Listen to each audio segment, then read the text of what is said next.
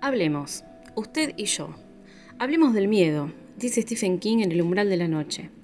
Hablemos del terror, de lo extraño, de lo incómodo y perturbador, de lo oscuro, de lo macabro. Mi nombre es Cecilia Luntrato y les doy la bienvenida a Hablemos del Miedo. Les recuerdo que estamos en Spotify y en Anchor, donde pueden encontrar este y todos los episodios anteriores. Si les gusta el podcast pueden apoyarlo haciendo una donación en Cafecito App o compartiéndolo en sus redes sociales. Para mensajes o sugerencias pueden escribir a Instagram, que es arroba Hablemos del Miedo OK, o al mail hablemosdelmiedo arroba gmail.com. Bueno, buenas noches a todos. Digo noches porque estamos en, viernes y yo estoy grabando, eh, son las 2 de la mañana eh, y estoy grabando eh, este episodio que es algo diferente de todos los, anteriores que, vengo haciendo. es un coffee talk, lo que llamamos una charla, ¿sí? una charla relajada, sin guion, sin guía esto no, requirió investigación alguna, ni leer ningún libro. Eh, ya por Instagram se habrán enterado y obviamente el título del episodio lo dirá todo, como siempre.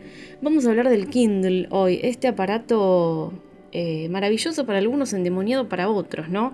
Eh, quise hablar de esto porque justamente encuentro opiniones muy diversas sobre este aparato ¿eh? y sobre la lectura en digital en general, ¿sí? en formato eh, ebook, EPUB o EPUB, no sé cómo le dicen, eh, Mobi, que es el formato que lee el Kindle en especial, y demás. No nos vamos a poner en técnicos ni, ni decir, bueno, el Kindle tiene las siguientes especificaciones, no, esto es más que nada gustos personales, ¿sí? si gustan o no leer en digital. Eh, yo hice un par de, un par de stickers ahí de preguntas en, Instagram. Eh, he recibido muchas respuestas, por supuesto, gracias a todos los que participaron, los que se coparon y eh, compartieron con, con, Hablemos del Miedo sus impresiones sobre este tema, ¿no? sobre, sobre la lectura digital.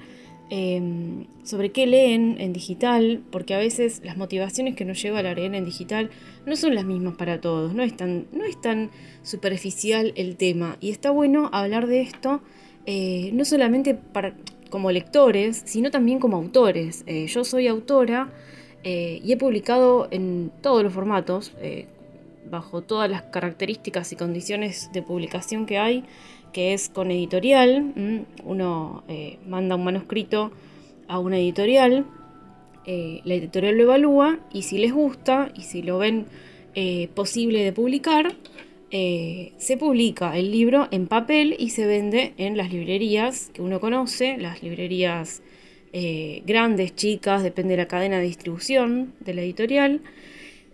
Publiqué también en digital, eh, publiqué en Amazon, que es, Amazon tiene su propia plataforma de libros, donde un autor puede publicar de manera totalmente independiente. Y también publiqué, eh, más independiente aún, si se quiere, eh, en digital vendiendo mis libros por, a través de Mercado Pago con el famoso, tan querido y estimadísimo link de pago que nos sirve tanto a los, eh, a los artistas y a los emprendedores eh, independientes y pequeños. Em, bueno, grandes también en realidad, porque el link de pago es como muy, muy utilizado. Em, bueno, vamos a arrancar un poquito eh, con, las, con las opiniones de ustedes, con lo que ustedes nos enviaron a Instagram.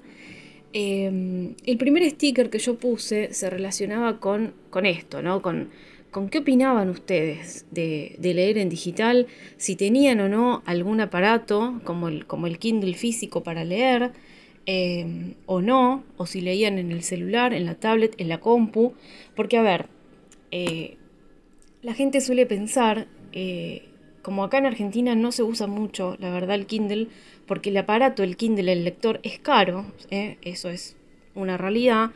Em, creo que la última versión, el último modelo sale alrededor de 80 dólares, 60, 70, no sé, es mucha plata. Eso está clarísimo, pero, pero, también se puede comprar libros en Amazon y leerlos en la computadora o en el celu o en la tablet, porque Kindle tiene una aplicación. Entonces, no es necesario tener el aparato. O sea, uno dice, uy, pero si quiero leer, no sé, los libros de Cecilia Trato, Arre, eh, en Amazon, me tengo que comprar el Kindle. No es necesario. Uno puede leerlos en el celu, en la tablet, en la compu. Y ahí tenemos otro tema también que me gusta eh, charlar con ustedes, que es este tema de los ojos, ¿no? Porque, a ver, no es lo mismo leer en papel que leer en el Kindle, que está preparado para que la vista no se canse y no se dañe, que leer en el celu o en la compu, ¿no? O en la tablet, que tienen pantallas mucho más brillantes, con, un, con, unos ajustes de brillo muy distintos que no están preparados para que una persona pase mucho tiempo mirándolo, mirando esa pantalla. Eh, así que hay diferencias, ¿sí? Y lo reconozco. Pero también, ¿qué sucede? Eh, ahora, esto también lo mencionaron ustedes en sus respuestas. Em, también pasa que hay muchas otras condiciones por las que una persona elegiría leer eh, en digital y es porque, entre ellas, eh, porque ya les digo, hay un montón, una es que algunos libros no llegan al país y uno tiene ganas de comprarse un libro de un autor que no está publicado acá en Argentina y se lo compra en digital eh, porque está disponible, ¿sí? En, los países eh, afuera se suele publicar en papel y en digital, en los dos formatos. Entonces, seguro, seguro que el libro está en Amazon.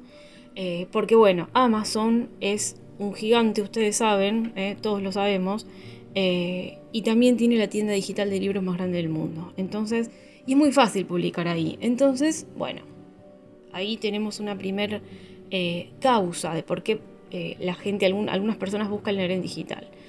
Y otra causa es porque, bueno, en el mercado, eh, no, me voy a poner a hablar de economía, pero eh, los libros están caros en papel. Entonces, otra opción es eh, Amazon, que si bien los precios son en dólares, no son los mismos precios que tienen los libros en pesos en, en el mercado, en cualquier librería.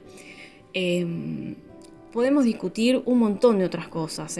Si no te gusta leer en digital, está genial. O sea, yo acá no vengo a juzgar a nadie. En este podcast eh, la libertad es lo primero, chicos. Eh, así que cada uno lee como se le canta. Em, pero lo cierto es que eh, hay gente que le tira más el papel. Eso de el olor, la textura, la, experiencia, ¿cómo, ¿cómo, les puedo decir? Mm, sensorial, si se quiere, de tener un libro en la mano y disfrutarlo. Pero bueno, eso obviamente es re lindo tener un libro en papel y, y, bueno, eh, disfrutarlo de esa manera, ¿no? Pero también hay otras razones eh, eh, que también las vamos a compartir. uno es fanático de George Martin, ¿sí? O de Stephen King. Y tiene la edición de It, tapa dura, con la portada ilustrada por, no sé, el, Juan Pindonga, que es un ilustrador del carajo. Perfecto. ¿Vos vas a llevar eso en el bondi? Yo no lo haría. Primero porque es incómodo. Mira si lo pierdo, si se me cae en una zanja y lo agarra eh, el payaso. Eh, no, no sé. Yo siento que los libros que yo leería en un bondi eh, serían de tapa blanda y ediciones chicas. Pero bueno, algunas personas están tendiendo también a comprar mucho en digital eh, y solo ediciones de colección o que son muy fans eh, en papel. Bueno, como estamos viendo, hay un universo enorme en este, en este tema. Entonces yo quería, eh, me fui por las ramas, quería compartir las, preguntas primero. primero pregunté, como les decía antes, qué opiniones tienen ustedes sobre todo este tema, ¿no?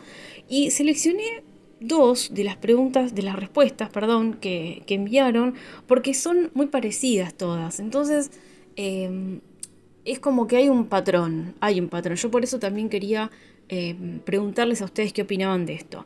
Eh, y una es, una respuesta es una de Rodri MDB, que dice, prefiero libros físicos por la sensación y el estímulo, un poco de lo que hablamos antes, ¿no? Y sin embargo aclara, pero los libros virtuales permiten acceder a contenidos difíciles de conseguir. Exactamente. Por ejemplo, un montón de libros sobre brujería o mm, cosas de demonología, cosas, bueno, ese estilo. No digo que no haya en papel acá, ¿eh? Hay. Pero hay muchos que no. Y hay muchísimos eh, autores que no se publican acá sobre temas que la gente no consume habitualmente y se consiguen sí en Amazon o en cualquier otra tienda de libros digitales. Em, y ese es un punto importante, porque a ver, los que somos fanáticos del terror, hay muchas cosas que no conseguimos acá. Si vos me decís, me hablas de Stephen King, me hablas de Poe, me hablas de Lovecraft, me hablas de, no sé, un montón de autores más muy conocidos del, del palo, y vas a encontrarlos en Jenny. Sí, claro que sí. Y está bueno tener sus ediciones en papel, también, por supuesto. Pero, a ver, yo, misma, yo misma les digo, eh, y creo que todos más o menos estamos en la misma, yo no me puedo comprar todos los libros de Stephen King, no los tengo en papel todos, porque no me alcanza la plata. Es muy simple el asunto.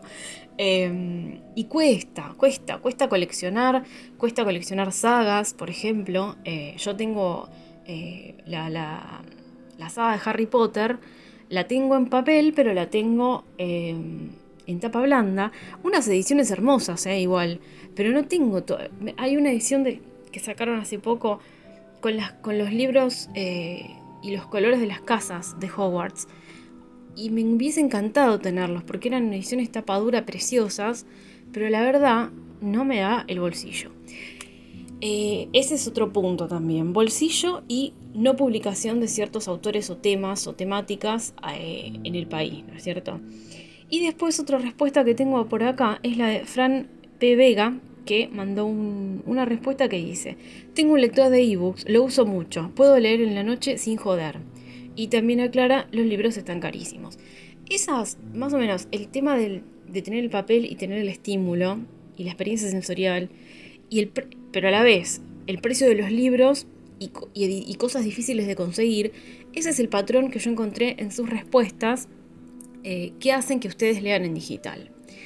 Em, y después pregunté, esta pregunta la vamos a dejar para, para más adelante, em, ¿qué, están leyendo ustedes ahora, ahora mismo en digital? Eh, y bueno, esto es un poco de lo que quiero hablar hoy. ¿Qué tengo yo en el Kindle? ¿Mm? Eh, hay muchas cosas repetidas que tengo, sea por comodidad, por ejemplo, Harry Potter, El Señor de los Anillos son libros que tengo en papel, pero también los tengo en digital, porque si alguna vez se me pinta leerlo, como les digo, en un colectivo, en la calle, en algún lugar que no sea mi casa, que no sea la comodidad de mi casa y la seguridad de mi casa para sacar un libro en papel así, em, me, conviene tenerlos en el, en el Kindle. Eh, y además, no sé, a mí me resulta súper cómodo porque también no es necesario que el, vamos a ponernos un poquito técnicos. Eh, si vos querés leer en digital, tenés tres tipos de archivos que es uno es Mobi, que es el que lee Kindle, otro es EPUB, que lo lee cualquier lector, cualquier aparato lector, porque no solo está el Kindle, hay muchas otras marcas, y eh, bueno, eh, PDF también, pero son los, menos casos que, que, hay. Eh, si vos tenés un libro en EPUB, lo podés, lo pasar a Mobi. Si, si, el autor, por ejemplo, no lo vende en Amazon, lo vende por su cuenta eh, a través de, un link de pago. Em, hay un programa que se llama Calibre, que lo usan mucho los, eh, escritores y los autores independientes para, maquetar, digamos, sus, libros digitales. Em, y se puede transformar ese archivo EPUB en MOBI y lo puedes leer en tu Kindle tranquilamente. Em, así que bueno, hay un montón de cosas, un mundo para, para charlar de esto. Y hay también, hay también, antes de meternos de lleno en, en, nada, emprender mi Kindle que lo tengo acá y ver qué hay adentro y ver por qué hay, ciertas, hay ciertas, ciertos libros, em, hay también un prejuicio. ¿eh? No, yo no leo Kindle porque lo que se publica en Amazon no es una cagada. Chicos, esto es real, es un prejuicio real de que los autores independientes que publican en Amazon eh, publican ahí porque no lo publica ninguna editorial. ¿Y qué pasa? Si no te publica una editorial y no sos un buen escritor. Nada más lejos de la realidad, se los puedo asegurar. Más allá de los autores argentinos que yo siempre recomiendo en mi cuenta personal, en mi cuenta de autora en Instagram, eh, no los voy a nombrar a todos porque son un montón y son eh, autores que escriben del carajo, que escriben excelente.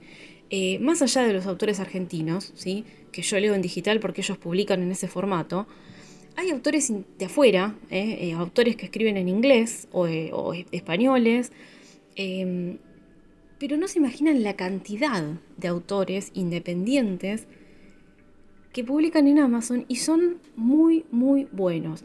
Y ustedes me dirán, sí, está bien, pero ¿cómo hago? Bueno, busquen, hay que buscar. Instagram está lleno de, de mm, bookstagrammers eh, de afuera, eh, en inglés también. Yo había dejado un sticker si alguien conocía bookstagrammers en inglés. Eh, y hay una cantidad de literatura de horror y de misterio y terror. Bueno, digo este, este género porque es lo que a mí me gusta. Pero hay muchísimos autores publicados en Amazon y que realmente son excelentes. Entonces, creo que también, y acá hago una crítica, sí, esto es una crítica, eh, y nada, tenía ganas de hacerlo hace bastante. Em, es una crítica, a ver, no a los lectores en, sí, porque, a ver, todos tenemos prejuicios, ¿eh? yo no me voy a hacer la carmelita descalza acá, no. Pero, eh, de hecho, es algo que yo también pasé por esto yo pensaba, ya está, digo, si no me, digo mi caso particular y me voy a sincerar 100%, ¿eh? ¿eh? si no me publica ninguna editorial, yo eh, ya está, me retiro porque no, quiere decir que no, que, lo que escribo es una cagada. Bueno, me publicó una editorial, me publicaron no una, sino dos editoriales, y también yo publiqué independiente.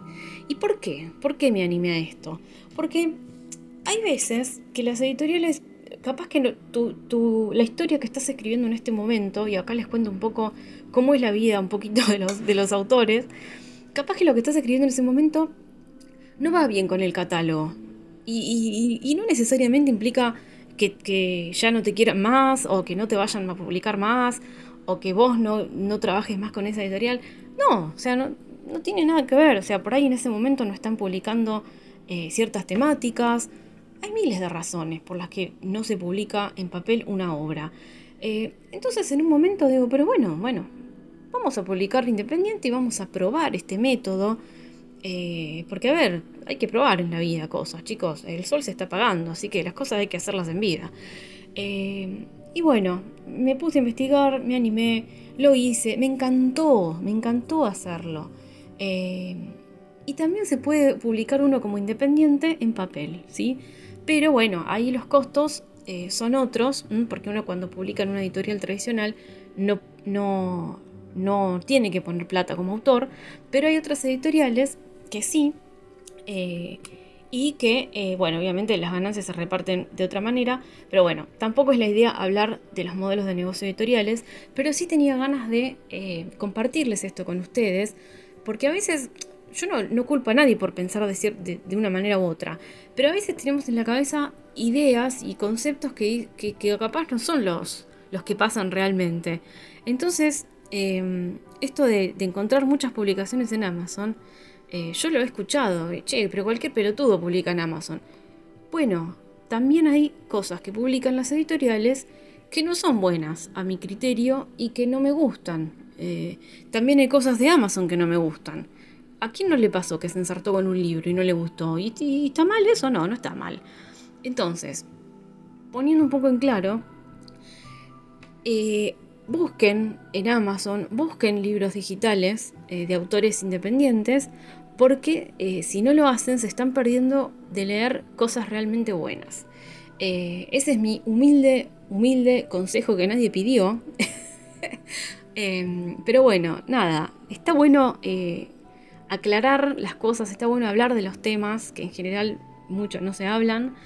Em, así que bueno, eso también era una aclaración que yo, que yo quería hacer, esto del prejuicio, ¿eh? que está bueno dejar de lado a veces los, los preconceptos y cosas que uno tiene. Eh, y yo no lo digo, repito, no lo digo desde ningún parada, ningún banquito, porque también me ha pasado a mí eh, años atrás. Así que también hago un, mea culpa en ese caso y agradezco haber abierto la cabeza y haber buscado este tipo de publicaciones porque he leído cada libro que está fantástico. Hablando de esto, vamos entonces eh, a aprender este aparato maravilloso. Si me dan un segundo. Eh, porque les quiero mostrar, les quiero, bueno, a través de sus oíditos, quiero que eh, sepan cuál, qué libros tengo que más que nada los que no están publicados en papel. Bueno, acá justo abrí el Kindle y el último libro que leí fue eh, Diez cintazos y otros relatos de Emanuel Rosso, eh, un autor eh, argentino. nada, relatos increíbles. Yo les hice, hice una reseña del, del, libro en Cecilia Luntrato en Instagram y ahí pueden ver un poco de qué trata. y bueno, este es un ejemplo, es una publicación que Em, que, salió en digital nada más. Así que nada, pueden contactar al autor para, conseguirla. Bueno, acá vamos a ver, ¿qué tenemos? Tenemos, vamos a empezar, tenemos orden alfabético acá. Algunos los voy a saltear porque, bueno, porque sí. Bueno, primero tenemos, a ver, tenemos un libro de Alexei Tolstoy que se llama La familia Burdalak que es un libro básicamente eh, bastante viejo, em, que habla de vampiros, ¿sí? Eh, muy, muy así, muy gótico. Eh, este, no sé si está publicado en papel, yo no lo encontré nunca, pero sí lo encontré en Amazon, así que venga. Después tenemos Algernon Blackwood, tenemos Los Sauces, es un relato clásico de horror eh, y, Blackwood eh, es un autor muy conocido, de ese sí tenemos un montón de cosas en papel. Después tenemos Amanda Stevens, la saga de la restauradora. Acá tenemos el primer caso de que eh, no pude acceder a todos los libros de Amanda Stevens porque no se publicaron todos, no llegaron todos acá. Creo que llegó la restauradora, que es el primero de la saga, y los otros creo que no. Pero eh, bueno, acá tengo toda la saga, que tiene eh, cinco libros. Eh, así que... O cuatro, libros y, unos relatos relacionados, me parece que son. Esta es una saga que a mí me gustó mucho. mezcla un poco de romance también con, el paranormal. que no suelo mm, leer ese tipo de novelas, pero esta me gustó mucho porque está muy bien tratado y además se desarrolla en Charleston, eh, al sur de Estados Unidos, cosa que amo. Así que eh, Amanda Stevens, eh, te rebanco. Después tenemos dos libros de Andrés Borghi, otro autor argentino. estos sí salieron en papel igual, pero yo los compré, los compré por, por Amazon. Uno es Reflejado en la Sangre y otro es Paisajes de Pesadilla. Son dos libros de, de relatos muy buenos que también creo que estuvimos hablando en el podcast de esto y, los reseñé en la cuenta de Instagram. Eh, ¿Qué tenemos aquí? A ver. Déjenme, porque esto es en tiempo real, ¿eh? Bueno, la querida, estimadísima, eh, grosa total personaje Anne Rice. De Anne Rice yo tengo varios libros en papel de la colección de, las crónicas vampíricas, pero no los tengo todos. Justamente por lo mismo. Porque, a ver, también uno tiene cierta eh, prejuicio también, si se quiere, eh, vamos a hacer autocrítica ahora, de que esta edición, vos compras un libro de una saga en el año 1992. Después querés comprar otro en el 2002 y, ya no está esa edición, hay otra. Podés comprar la continuación, pero es otra, es otra edición y ya no te cuadra. ¿eh? Entonces, bueno, tengo algunos libros de las crónicas vampíricas, pero todos, todos, todos, absolutamente todos los tengo en el Kindle. Eh, así que un golazo.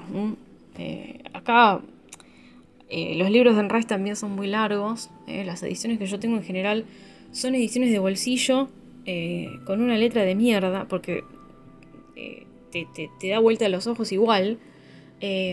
así que nada, el Kindle podés poner la letra del tamaño que se te cante. Y los libros de las, crónicas vampíricas son como 11, así que no hay chance de que pueda comprar 11 libros en papel al hilo. Así que por eso. Después tenemos em, Arturo Pérez Reverte, el Club Dumas, autor hiper recontra mil conocido. Em, que sí, los libros en papel de él están acá.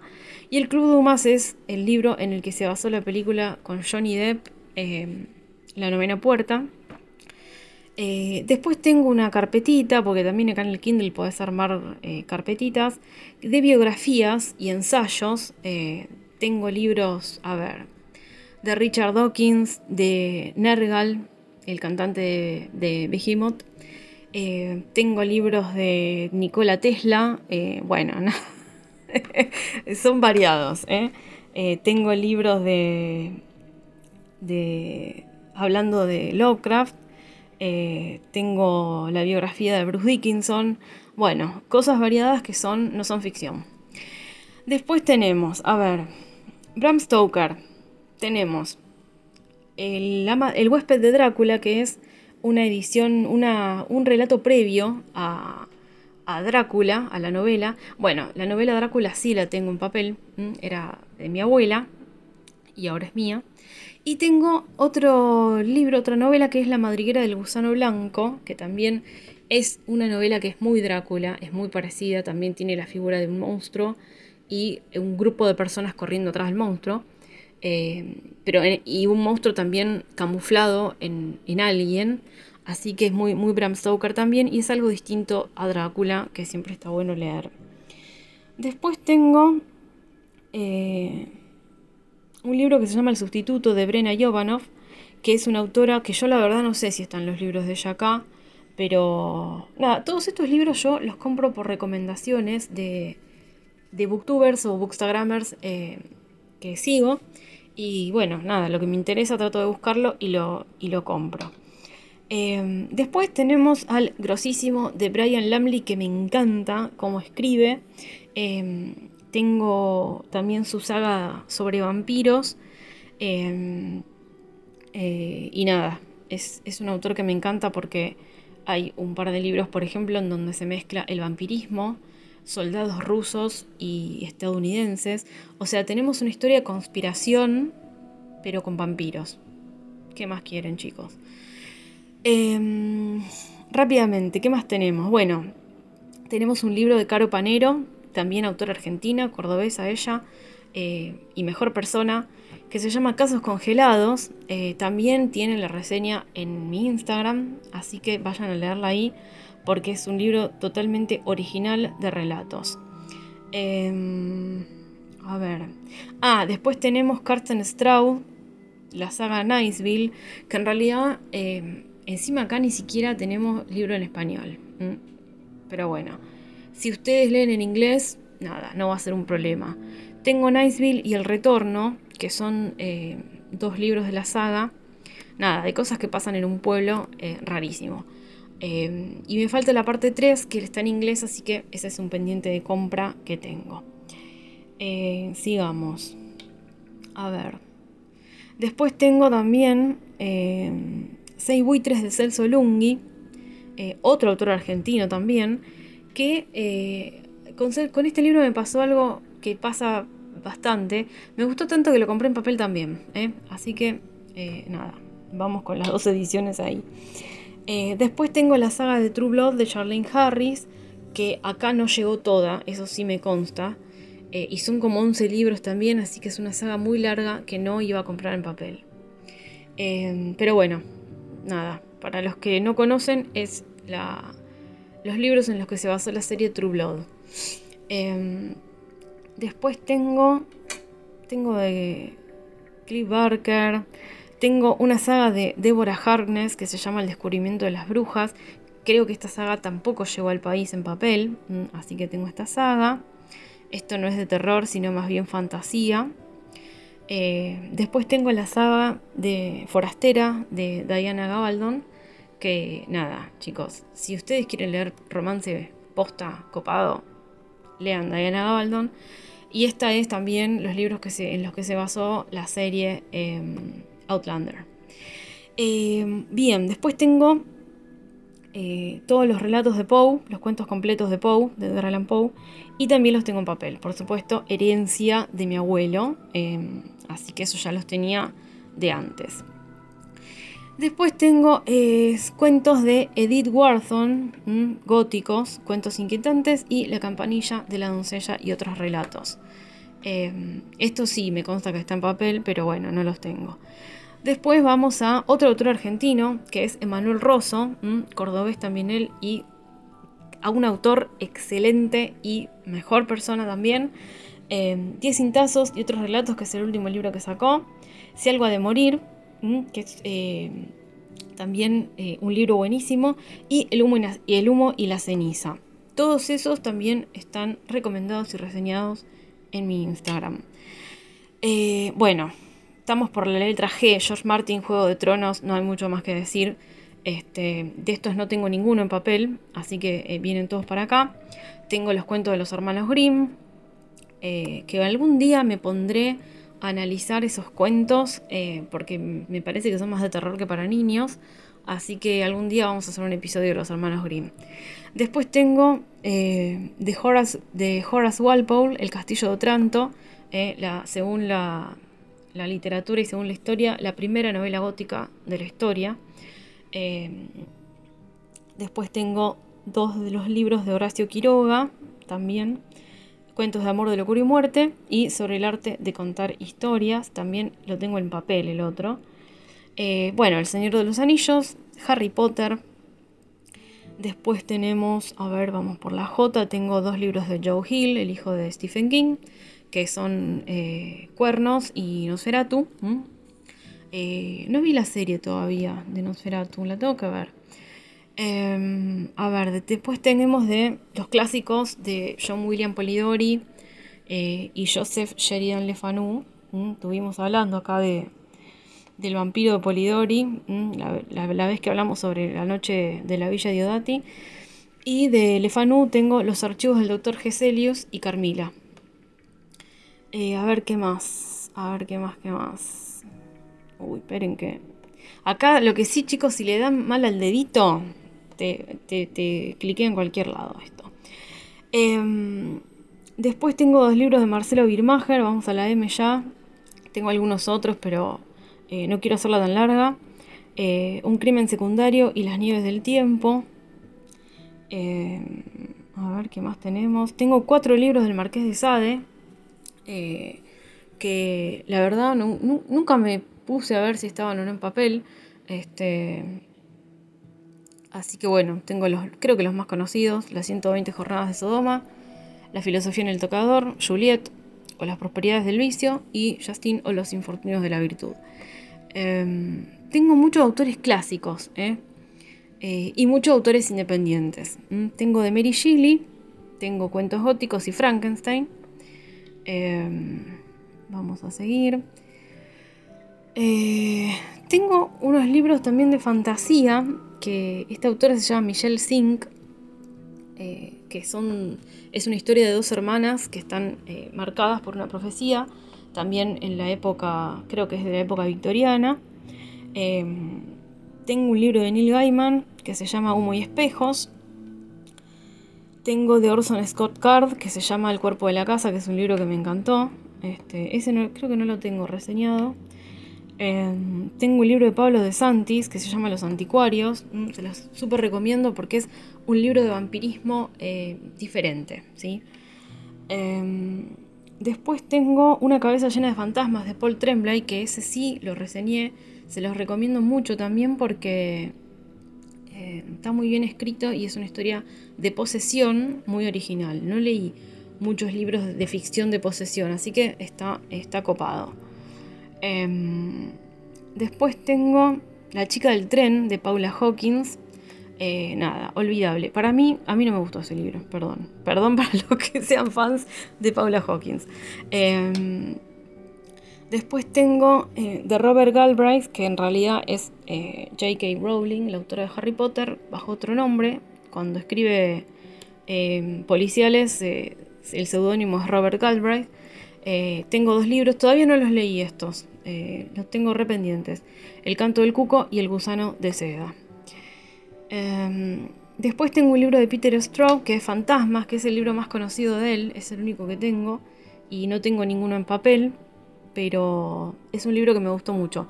Paciencia con este libro, em, porque es muy es difícil de leer, no es fácil.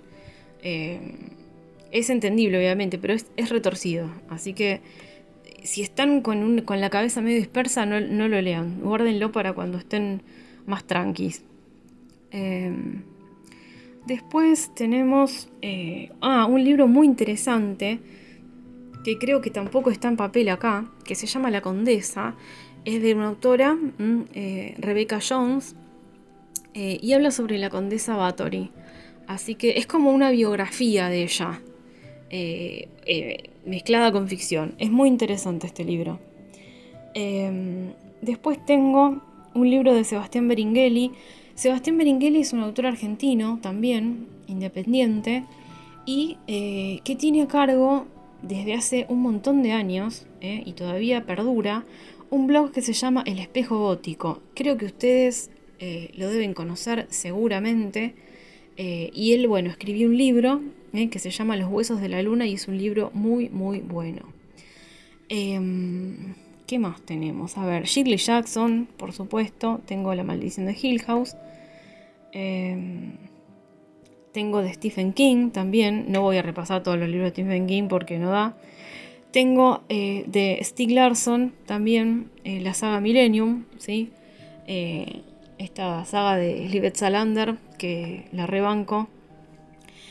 Eh, después tengo dos libros. A ver, ay, se me. Esperen, ¿eh? Tiempo real esto, por favor. Y después ya tengo varios libros de varios autores que mm, son, son antologías. Uno se llama Ocho fantasmas ingleses, mm, que son de varios autores ingleses, por supuesto.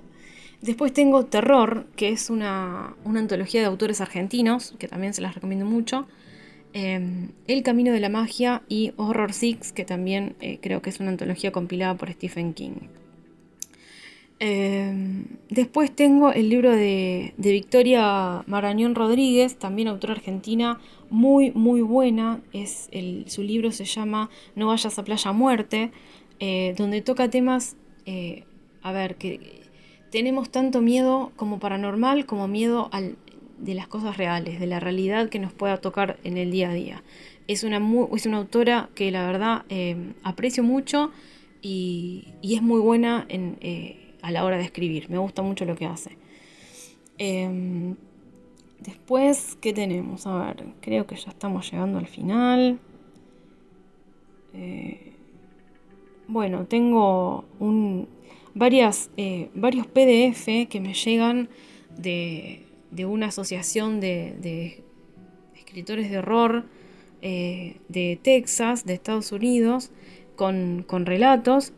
Eh, y bueno, justamente les preguntaba lo del tema de los bookstagrammers en inglés, porque hay un montón de autores que tengo ganas de leer y que hasta ahora no había leído. Así que nada, en, esta, en mi búsqueda, en esta búsqueda eh, de nuevos autores, eh, me estoy encontrando con un montón de publicaciones eh, y un montón de, a ver, no solamente autores independientes, sino editoriales independientes que publican en digital. Que hay autores que no, no, o no se animan o no, tienen el tiempo suficiente o no se dan la mania, porque a veces pasa eso, tampoco, o sea, a veces pasa eso. Bueno, hay gente que se dedica a realizar estas, estas publicaciones en, Amazon, en digital, a maquetar, a diseñar y demás, eh, y hace la publicación por ellos. Así que bueno, eh, este fue un poco mi recorrido por, por mi Kindle, eh, por mis libros digitales. Ya vieron que hay muchos autores clásicos, hay muchos autores argentinos e independientes, y hay muchos autores muy bestsellers, pero que eh, no me da el bolsillo para comprar todas sus sagas. Eh, y hay autores que no son publicados en el país. ¿eh? Yo leo en digital por eso, por un montón de cosas. Pero sobre todo porque quiero ampliar el horizonte, no solamente a la biblioteca en papel que tengo, que nada, debo considerarme privilegiada por tener muchos libros en papel, no, no tantos como quisiera, pero me gusta mi biblioteca que tengo. Em, pero bueno, también eh, tratando de leer otras cosas y de conseguir otros libros. Em, y, de leer, y de leer autores que escriben. Porque acá tenemos un tema también. Uno, volvemos a lo mismo del prejuicio. Em, uno puede pensar que si no te publica una editorial, no está bueno lo que escribís. No es así, ya se los dije. No necesariamente eh, porque, a ver, vamos a ponernos en el lugar de las editoriales. Sobre todo en Argentina, se escribe mucho y se leen pocos manuscritos y se publica poco en papel, por un montón de razones. ¿eh? Y no son las razones que ustedes creen de que el, manuscrito es malo. A veces hay que pulir cosas como autor, sí, y te pueden llegar a decir, no, no te lo publico. Pero eso no significa que el autor no pueda mejorar y seguir escribiendo y seguir y, publicar. Entonces, ni siquiera es por un tema de que, y este escritor es malísimo. Y porque recién empieza, puede mejorar, puede volver a mandar el manuscrito en otro momento. Eh, nada, pueden pasar mil cosas de por qué no se publica. Porque, puede ser porque el plan editorial ya esté cerrado para ese año, porque, no sé, estén publicando otros autores argentinos y también traigan sagas de afuera y tienen el, cupo lleno, miles de razones, ¿sí? Entonces, eh, ahí es cuando viene la, cosa del, autor de decir, ¿me animo a publicarlo? Porque, a ver, vamos a poner un, caso hipotético. Un autor manda su manuscrito a un montón de editoriales, nadie le responde, o le responden que no nos interesa y no va a ser publicado. Porque no, no suelen explicar por qué no lo van a publicar. Y está bien. O sea, vos mandás el manuscrito y te, responden por sí o por no. ¿sí? Em, entonces, el autor puede pensar que no era tan bueno lo que escribió. Bueno, puede tener esa sensación, ese, sabor amargo que te queda después de que te dicen que no. Eh, pero animarse igual a publicar. Entonces cuando el autor, cuando un autor independiente está publicando un libro, sea, a ver, un autor digo, porque estamos hablando de libros, pero lo mismo va para un alguien que, un ilustrador, un músico, quien sea. Eh, cuando alguien se anima a publicar, es porque es como si, como si se pusieran pelotas en, medio del 9 de julio. Esa, es la sensación.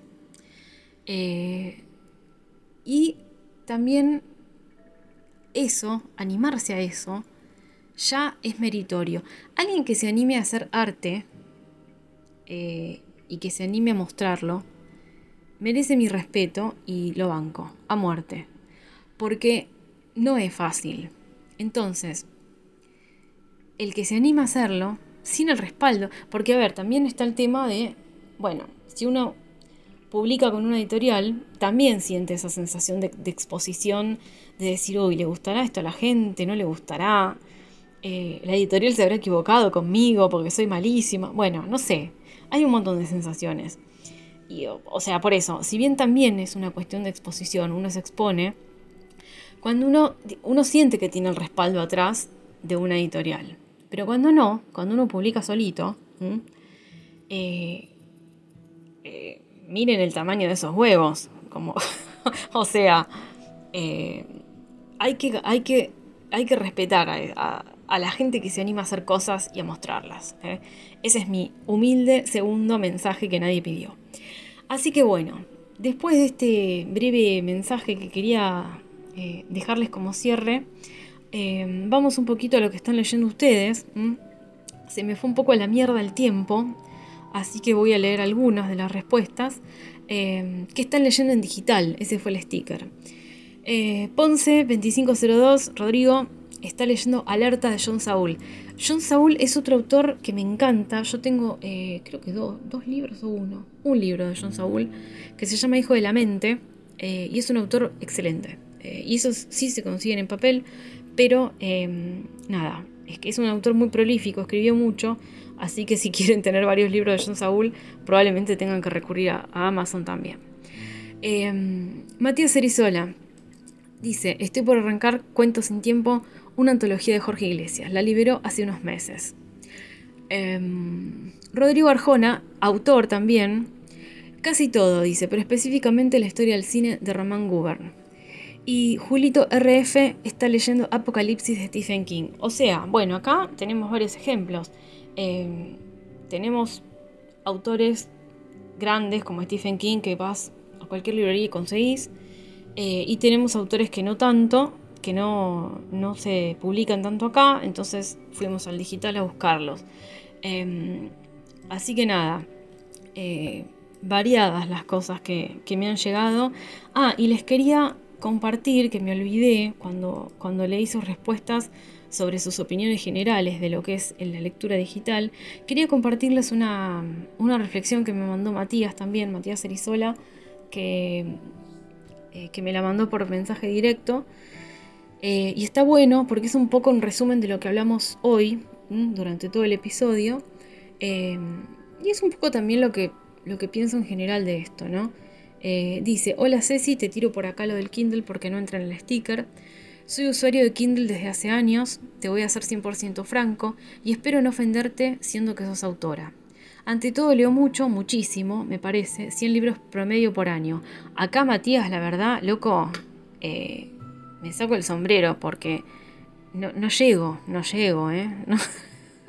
Ni aunque me encierre, eh, no, no llego. 100 libros es, buenísimo, es una locura. Eh, mi situación económica no me permite comprar 100 libros al año, aunque de esos 150 o más compro seguro, entre físicos y digitales de autores independientes como vos, y también mucho usado. Los otros los bajo, soy consciente de que es así.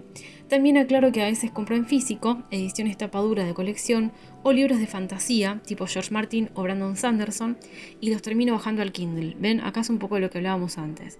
Porque un libro de más de mil páginas pesa mucho en la mochila, claramente. Leo mucho en el colectivo y con el Kindle hasta puedo leer parado, agarrado el pasamano con una mano. Eso es fanatismo, señores.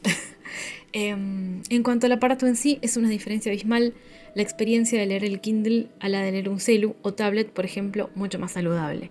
Claro, eso es lo que hablábamos un poco al principio, ¿no? Em, yo he leído también en el celular, ¿eh? Ojo, el Kindle lo tengo hace relativamente poco, eh, hace unos dos años, un poquito más, no me acuerdo. Em, y he leído en digital. Yo ah, primero tenía la aplicación de Kindle para comprarme los libros y leerlos. Y, la aplicación de Google Play, de Google, eh, Google Books, no, no sé cómo se llama, eh, que también te permite comprar libros. Y los leí en el celu. Eh, me quedaban los ojitos un poco torcidos. Pero bueno, nada, era lo que había y nada, no me quejaba. pero sí, es real que cuando lees en un dispositivo preparado para eso, como el Kindle. Eh, hay otra marca también que se llama Kobo y, Boris, creo que Boris es argentino, el, aparato. Eh, cuando lees en ese tipo de dispositivos es mucho más eh, saludable, como dice Mati, la, la experiencia. así que bueno, hasta aquí llegamos.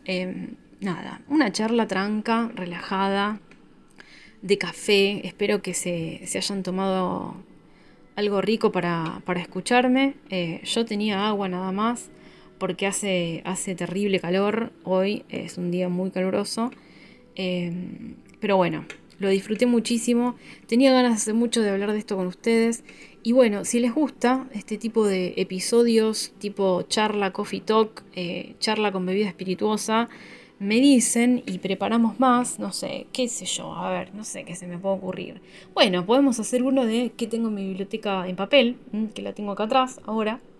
Eh, o no sé, qué tengo en mi lista de Spotify, bueno, podemos hablar de música también. Em, nada, o, ustedes mismos me dicen eh, de qué les gustaría hablar, lo, hablamos por Instagram primero y después lo, lo volcamos todo acá, algún tema relacionado con el horror, con algún subgénero, no sé, lo que quieran. Em, amantes del terror, hasta acá llegamos por hoy. Gracias por haberme acompañado, como siempre, y nos vemos en el próximo episodio de Hablemos del Miedo.